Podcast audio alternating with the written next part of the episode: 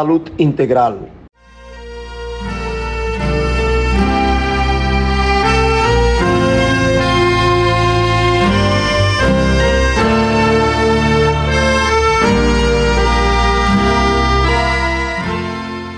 Hola queridos oyentes, es para mí muy muy placentero volver a estar con ustedes en este día maravilloso, al cual le agradezco a Dios por permitirme estar con vida, con buena salud y con el ánimo de ofrecer esos conocimientos que he obtenido a lo largo de la experiencia y del conocimiento de, las, de los libros y la lectura, que me han formado como un médico al servicio de la humanidad.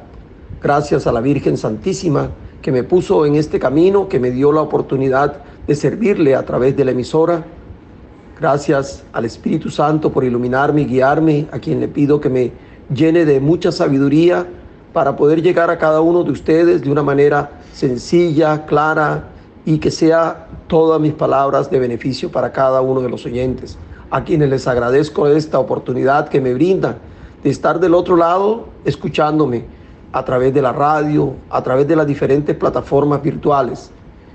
Y un saludo y un abrazo de agradecimiento también al padre Germán Acosta Rubio que me ha permitido continuar siguiendo en este programa que es para ustedes, el programa que el poeta Juan Carlos Orozco había titulado Salud Corporal, Salud Espiritual.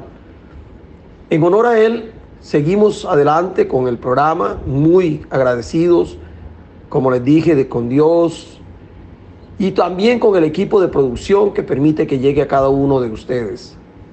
Esperemos que estos minutos que vamos a tener sean de mucho provecho tanto para ustedes como para mí en el tema que hoy iremos a tratar. Recordando a ustedes que soy el doctor Wilson Cristóbal Ganen Fuentes, cirujano cardiovascular egresado de la Universidad del Norte como médico cirujano de la ciudad de Barranquilla cirujano cardiovascular de la Universidad de Costa Rica y fellow en la Universidad de Alabama en Birmingham en cirugía cardiotorácica, miembro de la Sociedad de Angiología y Cirugía Vascular. Muy orgulloso de ser un médico dedicado a servirle a Dios como uno de sus eh, instrumentos que ha dado a la tierra para poder ayudar a la humanidad. Quiero llegar a ustedes, como les dije, con una, de una manera clara acerca de un tema que surgió del último programa que hicimos. Si recuerdan, hablamos del dolor crónico en los miembros inferiores y tuvimos un invitado especial, el doctor Mauricio Alviar, que nos tocó las diferentes causas del dolor en las extremidades inferiores. De esto llegaron algunas preguntas, en especial relacionadas con el dolor producido por las alteraciones de los nervios que van hacia las extremidades inferiores. El dolor que se conoce como dolor neuropático. Y es así que he escogido este tema para tratar en el día de hoy. Quería tener un invitado muy especial. Como les he dicho en otras ocasiones, a veces es difícil cuadrar que dos colegas podamos estar en el momento eh, preciso para poder realizar un programa. Y eh, en este momento voy a hacer el programa solo y espero que los conocimientos y, todo lo que pueda llevarles a ustedes sea lo correcto y sea para el bien de ustedes. Cuando hablamos de dolor neuropático, es aquel dolor que se origina como una consecuencia directa de una lesión o una enfermedad que afecta al sistema sensible de nuestro organismo, aquel que recibe la información y la traduce en el dolor, en la, en, en la sensación. Entonces, es así que de manera general un dolor de origen neuropático puede originarse del daño de las vías nerviosas en cualquier punto de las terminales nerviosas que pueden ser a nivel periférico o a nivel central. Cuando hablamos de nivel central en los nervios nos referimos al cerebro. Y es así que si se afecta el cerebro o la médula espinal y un nervio, entonces se habla de un dolor de origen de los plexos nerviosos o de las raíces nerviosas. Y se puede clasificar como un dolor localizado cuando es en una parte en especial de nuestra extremidad o un dolor difuso cuando afecta una o dos extremidades. Esto es un dolor que se caracteriza por ser circunscrito a un área asociado a unos signos muy presentes en la mayoría de los casos que caracterizan al dolor neuropático. El doctor Alvear nos contaba que es como un dolor quemante. Asimismo, podemos entonces hablar de que tenemos un dolor de origen de los nervios. Decir que es tan frecuente es, es muy desconocido la frecuencia de, la patología del dolor neuropático. Nosotros, muchos pacientes se nos van o se nos confunden con otras causas de dolor que ya mencionamos, pero se puede decir que aproximadamente el 20% de la población que sufre de un dolor en las extremidades inferiores, el 7 o el 8% corresponden a dolores neuropáticos de origen neurológico. Si llevamos esta eh, estadística a todo el universo, hasta podemos calcular que, un 50, que 50 millones de personas van a estar padeciendo este trastorno en su eh, cotidianidad, en su vida. Se calcula que la incidencia por año es del 1% de la población. De ellos solamente el 50% van a lograr un adecuado alivio y el otro 50% va a sufrir toda una carga de dolor durante muchos años de la vida. Podemos decir, como les dije al principio, que estas cifras son calculadas, no son exactas, porque muchos diagnósticos no se logran llevar a cabo de una manera eficaz. agreguemos algo, y que el dolor neuropático se presenta en los pacientes que tienen algún daño dentro de la médula espinal o en el recorrido de los nervios hacia la extremidad. Y son causas de dolor muy severo. Asociado a este dolor neuropático, por ser un dolor que es insoportable, se acompaña de algunas alteraciones como la depresión, como la ansiedad, trastornos del sueño, y son más prevalentes que cualquiera de, de las otras causas de dolor cuando se presenta el dolor neuropático. Podemos decir que el impacto que ejerce un paciente que tiene dolor neuropático es tan grande que afecta la calidad de vida. Entre ellas, el 41% han tenido el dolor por más de 5 años. El 60% el dolor les produce trastornos para el sueño. El 34% de los pacientes con dolor neuropático se deprimen. El 25% se mantienen en ansiedad. El 27% están constantemente debilitados, con poca eh, fuerza para hacer sus actividades. Es así que hasta un 65% les toca restringir sus actividades diarias en el ámbito laboral y social. Y en total un 82% tienen un impacto significativo en la calidad de vida debido al dolor por causa de una alteración en los nervios. Existen muchas causas o condiciones que puedan provocarnos un trastorno en los nervios que cause este tipo de dolor. Dentro de las preguntas que me hacían, me hablaban de que tenían problemas con hernias discales, que son aquellas que ocurren en el espacio entre una vértebra y otra, por donde salen los nervios, y esto se le conoce con el nombre de radiculopatía, porque son raíces nerviosas que se originan de la columna cervical, de la columna torácica o de la columna lumbar y sacra. Es así que el 37% de las causas de dolor neuropático se originan de estos pacientes con un trastorno y si nos referimos a las extremidades inferiores sería de origen lumbar, o sea, de las últimas vértebras de la columna. Pero esto no es la única causa, por lo que vemos. Existen causas metabólicas, sí, metabólicas, que se producen, pongamos, en aquellos pacientes diabéticos, alcohólicos o que han recibido tratamiento para eh, síndrome de inmunodeficiencia adquirida o SIDA, o que han recibido quimioterapia. Estos eh, medicamentos pueden alterar las membranas de los nervios y causar el dolor.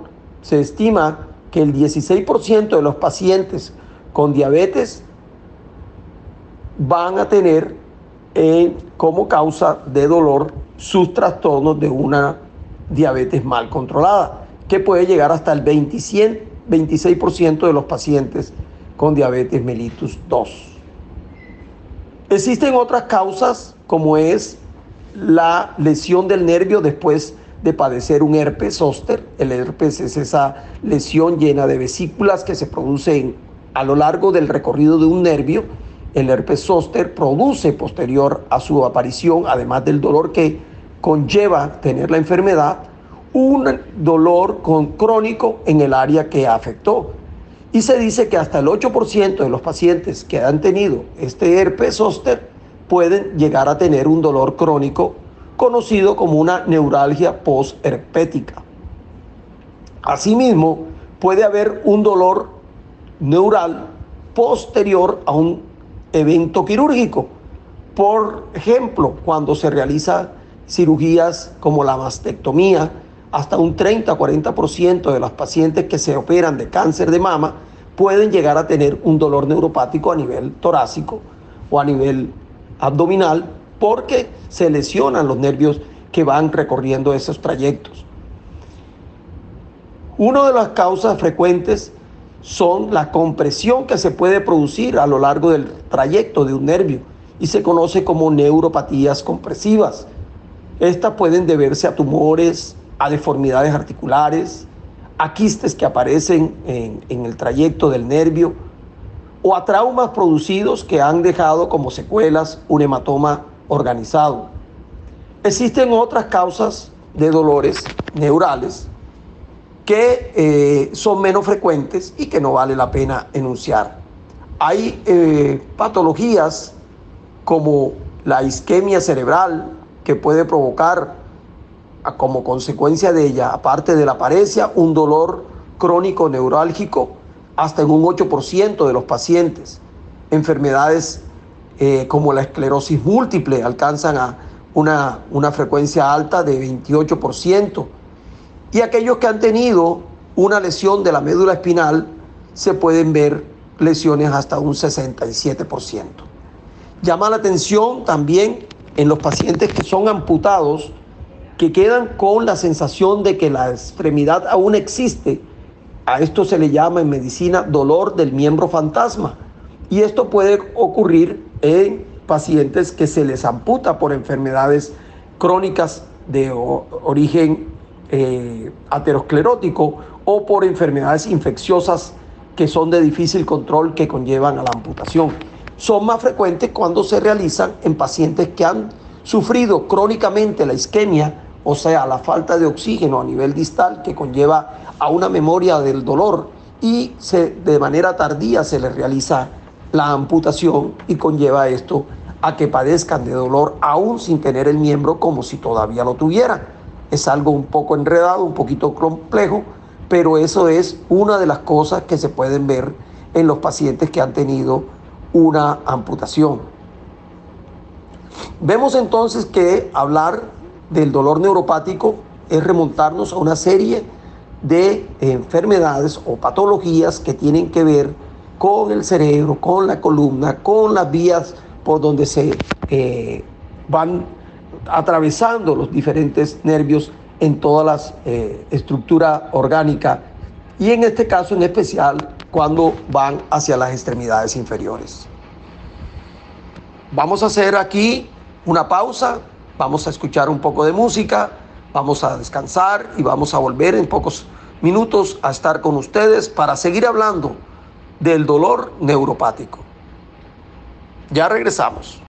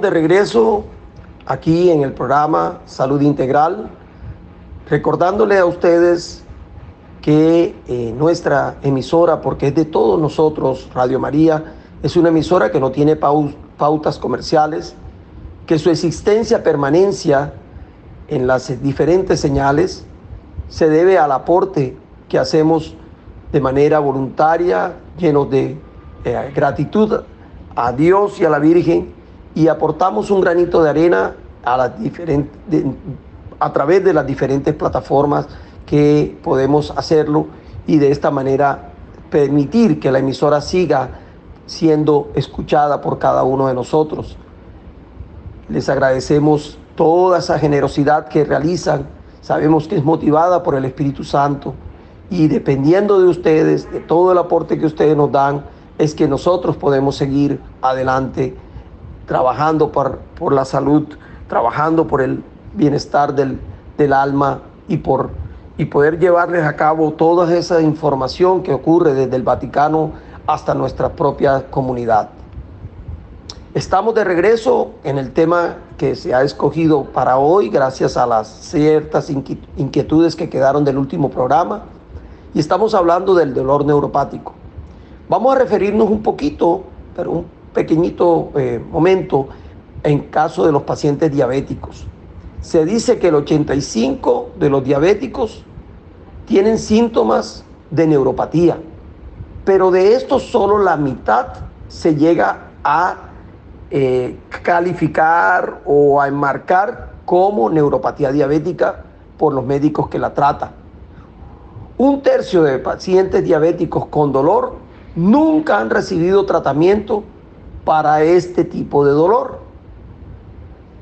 Y esto conlleva a que les toca soportar una vida con dolor debido a su diabetes, lo que va a alterar la calidad de vida comparado con aquellos pacientes diabéticos que no tienen dolor o que padecen de un dolor por otro tipo de eh, patología y que son tratados de manera adecuada.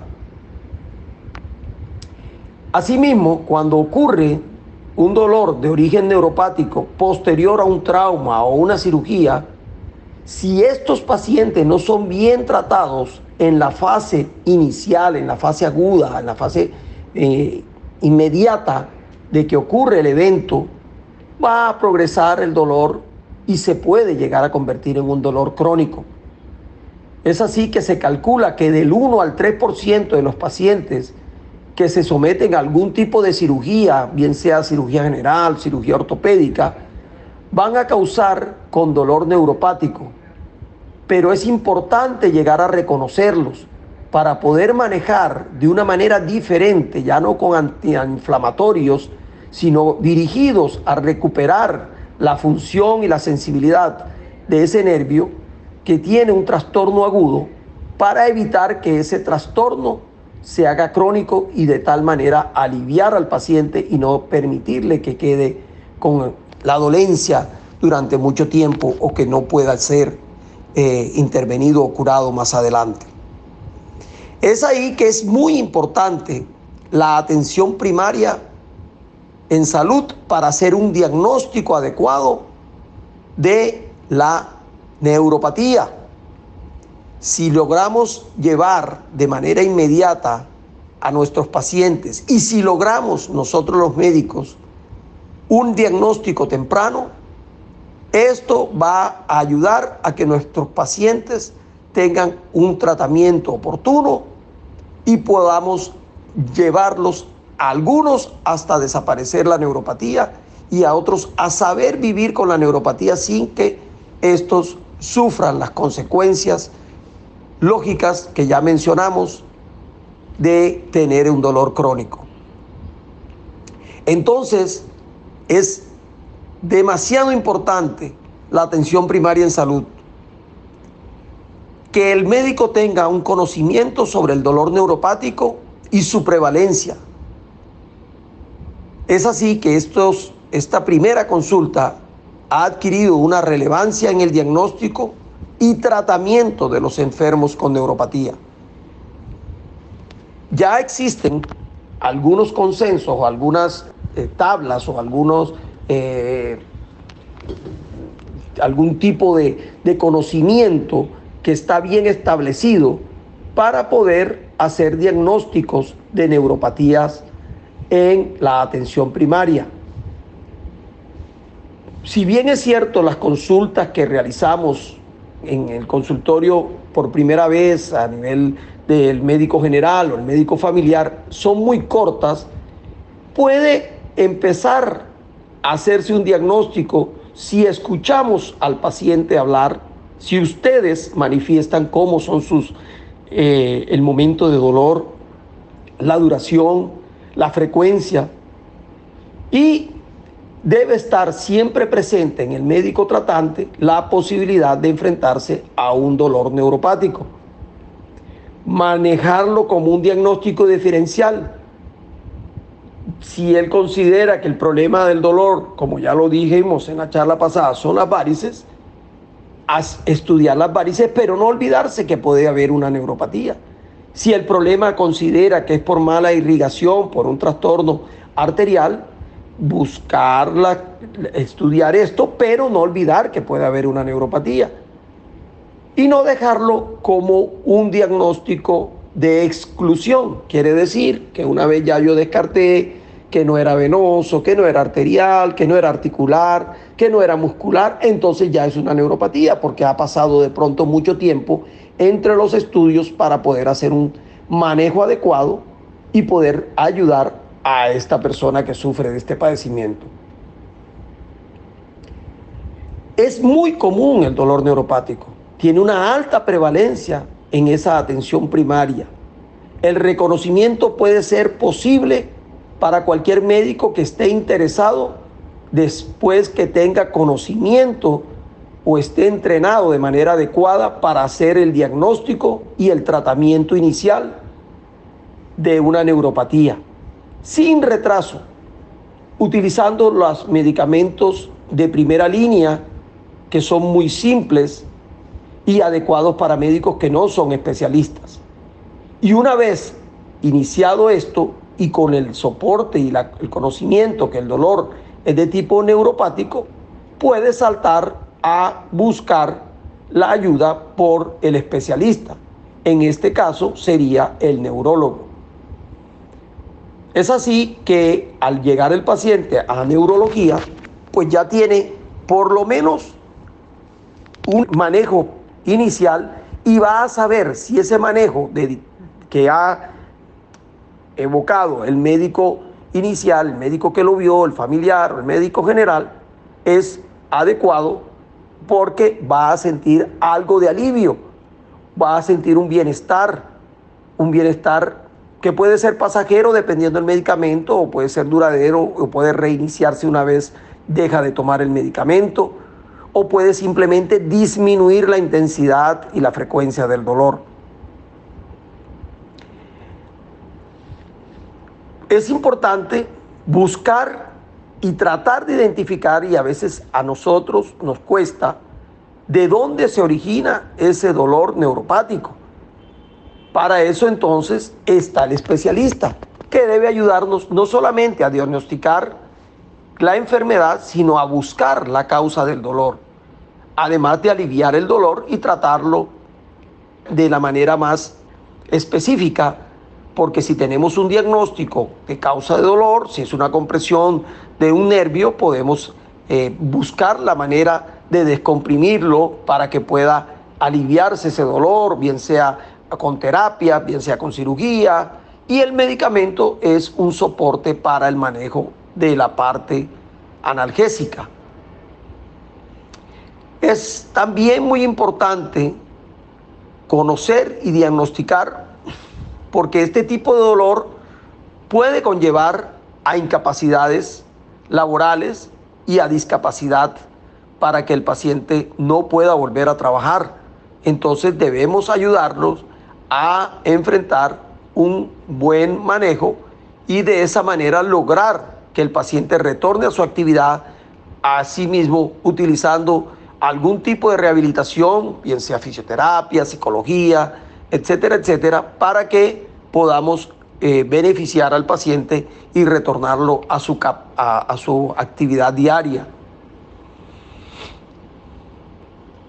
Podemos entonces concluir que el dolor neuropático es frecuente, es subdiagnosticado y es subtratado. Que realizar un diagnóstico debe llevarnos a identificar el tipo y origen del dolor.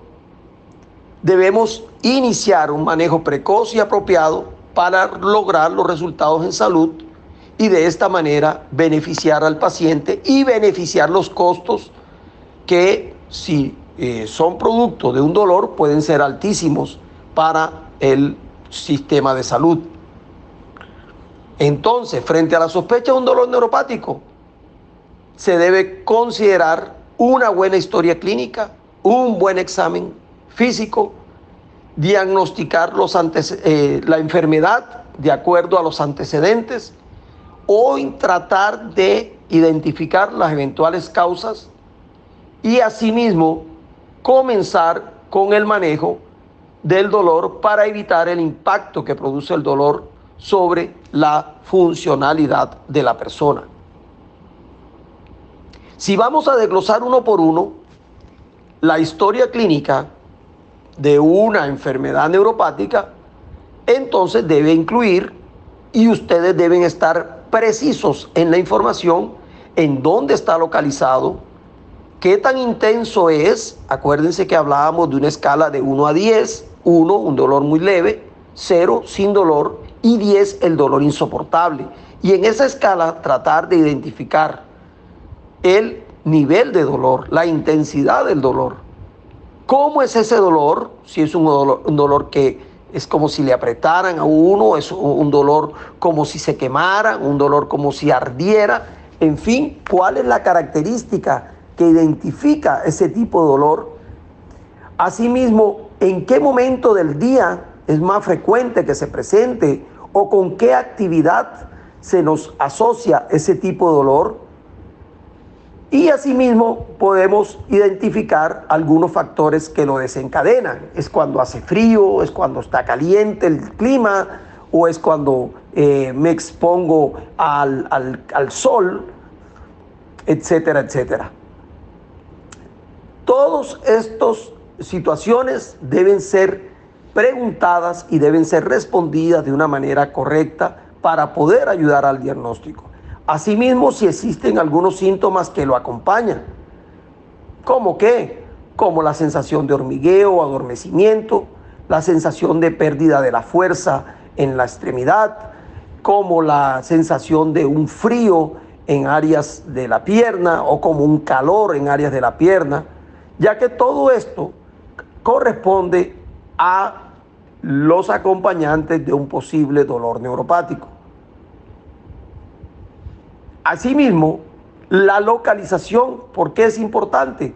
Porque nosotros tenemos una serie de nervios que se ubican en áreas de nuestro cuerpo, en este caso de la extremidad inferior, y nos puede ayudar a identificar los recorridos del nervio para poder llegar a hacer eh, una identificación de la causa de eh, la lesión de esa raíz nerviosa. Si bien está dañada, si bien apenas está comprimida, si bien está eh, algo este, extendida más de la cuenta y por eso está molestando, etcétera, etcétera. Entonces debemos tratar de hacer una ubicación correcta, una localización del área que nos afecta para poder empezar a hacer un examen clínico dirigido a las zonas que como médico creemos puedan ser las que estén afectadas. Por supuesto, el examen clínico debe conllevar a reconocer la fuerza muscular, a determinar la sensibilidad de la piel y las áreas de nuestras extremidades, a, saber distinguir entre el frío y el calor con pruebas que se realizan en el examen físico, a saber que ciertos movimientos pueden estar eh, provocando mayor dolor o aliviando el dolor. Pero cualquiera que sean las cosas que hagamos, siempre se acompañan de exámenes complementarios. El examen complementario conlleva a definir si hay unas lesiones ya definidas, ya determinadas en los nervios. Es así que tenemos estudios como la electromiografía, como los potenciales evocados. Estos son la electromiografía, la neuroconducción, los potenciales evocados de los nervios, estudios de radiografías, estudio de resonancia magnética en algunos casos, que son los que nos ayudarán a encontrar y hacer el diagnóstico definitivo de la enfermedad neuropática. Vamos a hacer un nuevo corte para que escuchemos nuevamente la música que nos alivia el alma, nos despeja de la, nos ayuda a tener una tranquilidad en nuestro espíritu. Y ya regresamos.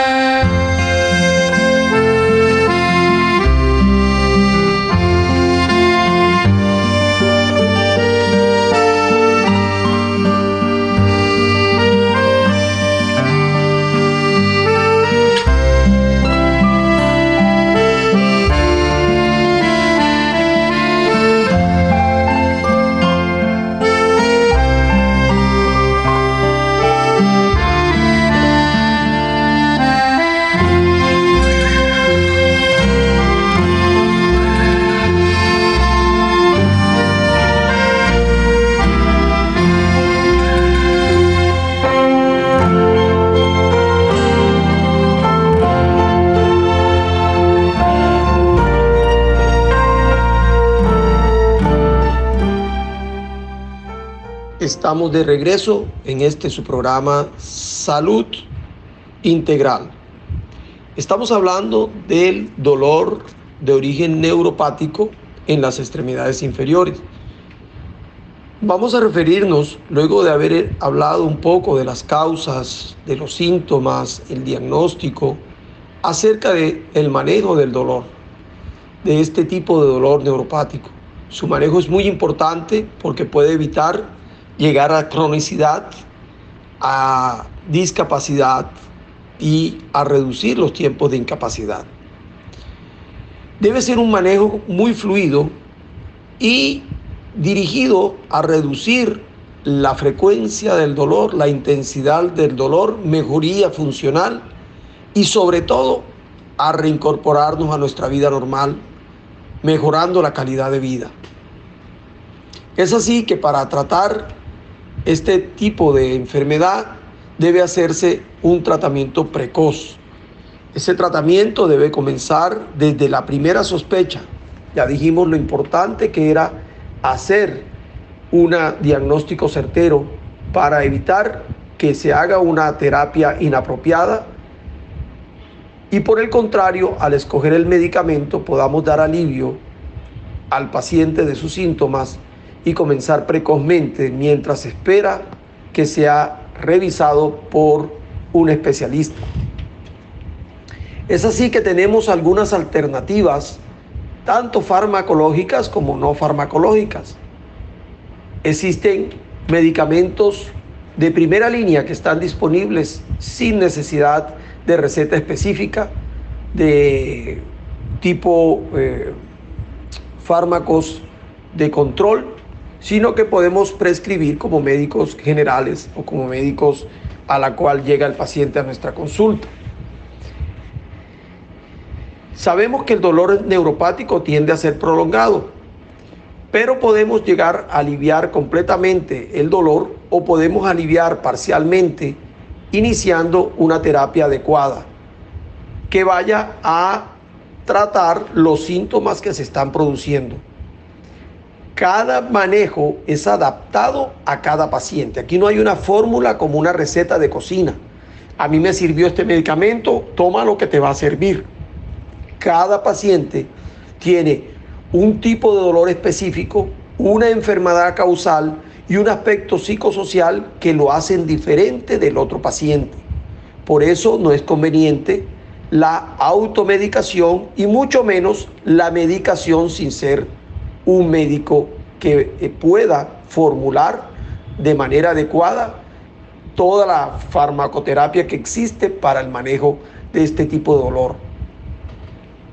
Ya que el dolor, de acuerdo al dolor, se va a definir el medicamento, la concentración, la frecuencia, y en eso tenemos que estar pendiente de algunas contraindicaciones relacionadas a cada paciente, los efectos que se van a llevar como un evento colateral al tomar el medicamento, que dependerá también de la actividad de cada persona. Y también debemos empezar a pensar que una vez logrado un objetivo, debemos tratar de reducir o minimizar las dosis o hasta el punto de llegar a retirar el medicamento. Para todo eso es importante que pongamos como eh, objetivo tratar de identificar la causa del dolor. Por ejemplo, si el trastorno es por diabetes, debemos llevar al paciente a un control adecuado de su presión arterial. Si el problema es por compresión del nervio, debemos tratar de buscar de manera, bien sea a través de fisioterapia o de tratamiento quirúrgico o algunas terapias más avanzadas, prevenir la acción sobre ese nervio y así de manera adecuada tratar al nervio para que pueda aliviarse esta situación que se presenta en el paciente. Todos los que podamos encontrar como causa de dolor debemos manejarla. Asimismo, dando tratamiento a la neuropatía. Dentro de los medicamentos que se utilizan para el tratamiento neuropático, para el manejo de la enfermedad neuropática, están los antiepilépticos. Sí, aquellos medicamentos que se utilizan para las convulsiones pueden ayudarnos a manejar porque son nervios, como se producen en los trastornos eh, epilépticos una alteración del nervio, este es un tipo de alteración del nervio. O sea que los antiepilépticos nos pueden ayudar a manejar este tipo de dolor. Asimismo, los antidepresivos, que van a actuar sobre las terminaciones nerviosas y a nivel central, actúan y pueden ayudarnos a aliviar la intensidad, frecuencia y duración de este tipo de dolor. De acuerdo a la evaluación el médico que enfoca la enfermedad como el primer médico que atiende debe estar en la capacidad y con toda la posibilidad de definir cuál es el medicamento ideal para este tipo de pacientes. Saberlo monitorizar mientras llega el paciente a la consulta del especialista. No vale la pena enunciar cuáles son los medicamentos antidepresivos, anticonvulsivantes o los medicamentos simplemente, esto es de una manera general, para que se tenga en cuenta que existen los medicamentos que pueden tratar al paciente. La medicina ha enumerado una serie de situaciones que considera como bandejas rojas y dolor crónico y que pone en alerta a los pacientes. Entre ellos está una historia reciente de violencia o trauma, una edad que varía entre los 20 y los 55 años, un dolor que puede presentarse como un malestar generalizado, asociado a pérdida inexplicable de peso, antecedentes de una tumoración maligna tratada, el uso prolongado de pronto de corticoides, deformidad estructural en la columna vertebral, abuso de eh, medicamentos, abuso de drogas. Estos son unos signos de alerta que debemos tener en todos los pacientes que vamos a manejar, porque si vemos estos signos, debemos enfocarnos en una neuropatía, así como la cronicidad del dolor, el tiempo en cual se tiene padeciendo este dolor. Definitivamente, el objetivo del tratamiento es aliviar el dolor y mejorar la funcionalidad y calidad de vida del paciente. Reducir por lo menos un 30% la intensidad del dolor se considera un buen resultado, ya que mejora en el paciente su condición de, de vivir el día a día. Asimismo, debemos estar pendientes de que estos medicamentos pueden producir efectos colaterales que pueden alterarnos la calidad del sueño, pueden alterarnos el humor, puede provocarnos limitaciones en algunas de nuestras actividades laborales. Y cualquier evento que se produzca nuevo en esa persona una vez iniciado el tratamiento debe ser transmitido al médico que comenzó a manejar el paciente para que de esta manera sepa si esto está o no relacionado a la enfermedad o a la administración del medicamento al cual está, ha escogido para tratar al paciente. No solamente nos debemos dedicar al manejo farmacológico. Este tipo de dolor, que es el dolor crónico, que es un dolor prolongado, que es eh, perjudica la actividad del paciente, una vez que ha sido diagnosticado, debe conllevar al manejo multidisciplinario.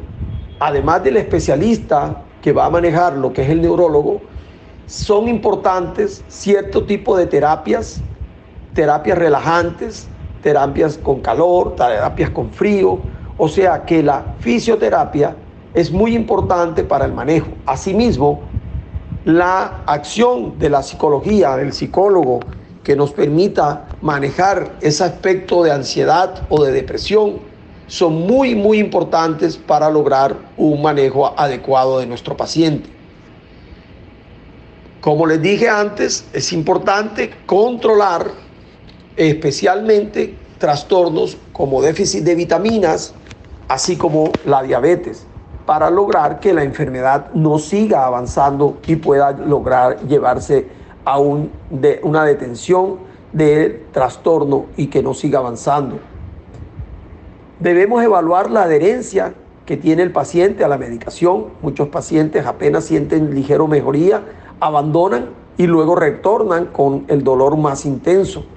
Entonces debemos ser muy claros y explicarle a los pacientes que estos dolores no son agudos, que no son de desaparición rápida, que debemos llevar una secuencia de manejo, una secuencia de controles para poder ir definiendo si es posible reducir progresivamente la dosis de medicación que se le está dando para llegar al punto en donde tomamos muy poca dosis o definitivamente podemos apartarnos del medicamento.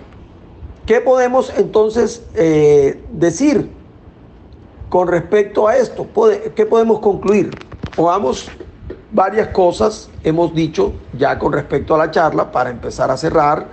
Recuerden que el tiempo acá en la radio es muy cortito y ya nos toca empezar a despedirnos. Vamos a hacer una serie de conclusiones.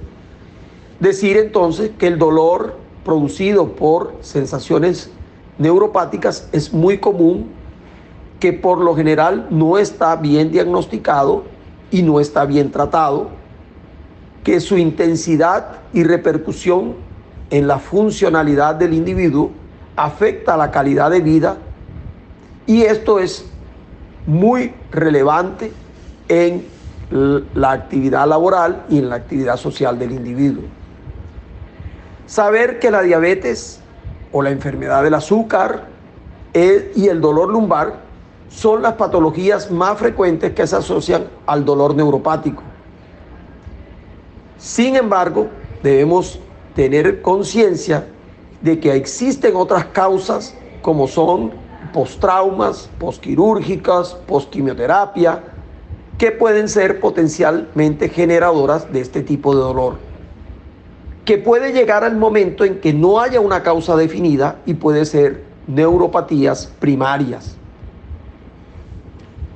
Recordar que el dolor es el principal motivo de consulta en la atención primaria de salud y que su curso por lo general es mayor de tres meses. La frecuencia de la neuropatía es alta. Debe ser realizado el diagnóstico de una manera precoz. Este es sugerido por una buena historia clínica, un buen examen físico unos exámenes de laboratorio y suplementarios dirigidos a hacer el diagnóstico y el manejo, si bien corresponde en último caso al neurólogo, debe ser multidisciplinario en donde está incluido el internista o diabetólogo, si hay diabetes, está incluido la persona que va a manejar las terapias, así como el psicólogo que va a manejar la parte mental del individuo. Los fármacos, si se hace un diagnóstico certero, deben iniciarse de manera precoz, considerándose a los antiepilépticos y a los antidepresivos, dependiendo cada paciente, como las armas farmacológicas para iniciar una terapia. La rehabilitación es importantísima para recuperar por completo a cada uno de nuestros pacientes, así como el seguimiento y apoyo de los pacientes para que puedan realizar de una manera adecuada su adherencia al manejo de este tipo de situaciones. Es importante que los sistemas de salud refuercen a los médicos que hacen la atención primaria en este tipo de enfermedades para dejar ese subdiagnóstico y ese subtratamiento en la cual se encuentran muchos pacientes con dolores y que son referidos de manera eh, no adecuada a especialidades que no corresponden para el manejo de este tipo de pacientes. Nuestros recursos son importantes para poder manejar a los pacientes Sabemos que si se hace un diagnóstico temprano por el médico que aborda, el médico de cabecera, el médico familiar, y hace el diagnóstico y comienza el manejo del dolor, podemos recuperar muchos pacientes antes de que el dolor se haya hecho demasiado intenso, frecuente y crónico. Por eso es importante que trabajemos en conjunto, que hagamos las cosas bien, que ustedes como pacientes sepan describir el tipo de dolor, que no lleguen a una consulta diciendo, doctor, yo a mí me duelen las venas porque tengo venas o me duelen los músculos. No, dedíquense a decir qué es lo que sienten. ¿Cómo es el dolor? ¿Cuándo se presenta? ¿Qué lo estimula? ¿Qué lo alivia? Para que el médico tenga armamentos para hacer un diagnóstico adecuado. Hacer un examen físico en donde les mire la fuerza muscular, la sensibilidad, todo lo que tiene que ver con respecto a el examen físico para poder eh, irse hacia uno u otra causa del dolor. Creo que hemos tratado este tema de una manera sencilla, buscando darles a conocer a ustedes la importancia que tiene el dolor crónico Con esto podríamos cerrar ese capítulo de dolor crónico en miembros inferiores, dado a la cantidad de dudas que quedaron luego del programa, del último programa que realizamos. Y por eso escogimos este tema en el día de hoy para eh, darles a conocer que la neuropatía que se tiene a veces descuidada es una enfermedad que afecta nuestro sistema de salud en una gran demanda y que a veces no la podemos diagnosticar y tratar adecuadamente. Queridos oyentes, estamos llegando al final del programa. Muy agradecido con ustedes por escucharlo, por prestarle atención. Espero que como todos los programas que realizo con las personas que me acompañen, en este caso lo hice solo, sea de mucha ayuda para, para ustedes, para la familia, para sus amigos. Esperanzado en que el Espíritu Santo me haya iluminado y haya podido llegar a cada uno de sus hogares y agradecidísimo con la Virgen María que me permite trabajar en esta emisora dedicada a ella, pidiéndole que interceda por cada uno de ustedes, por cada una de sus familias, por esas peticiones que hacen, por esos momentos difíciles en los que pueden estar pasando, que interceda ante el Padre y el Hijo para poder encontrar esa esperanza que tanto necesitamos en esos momentos, para mantener y aumentar nuestra fe saber que el control de todo lo tiene el Padre Santísimo y a Él la gloria por siempre. Nos escuchamos en un próximo programa. Un abrazo muy caluroso desde Barranquilla para cada uno de ustedes y su familia. Dios los bendiga.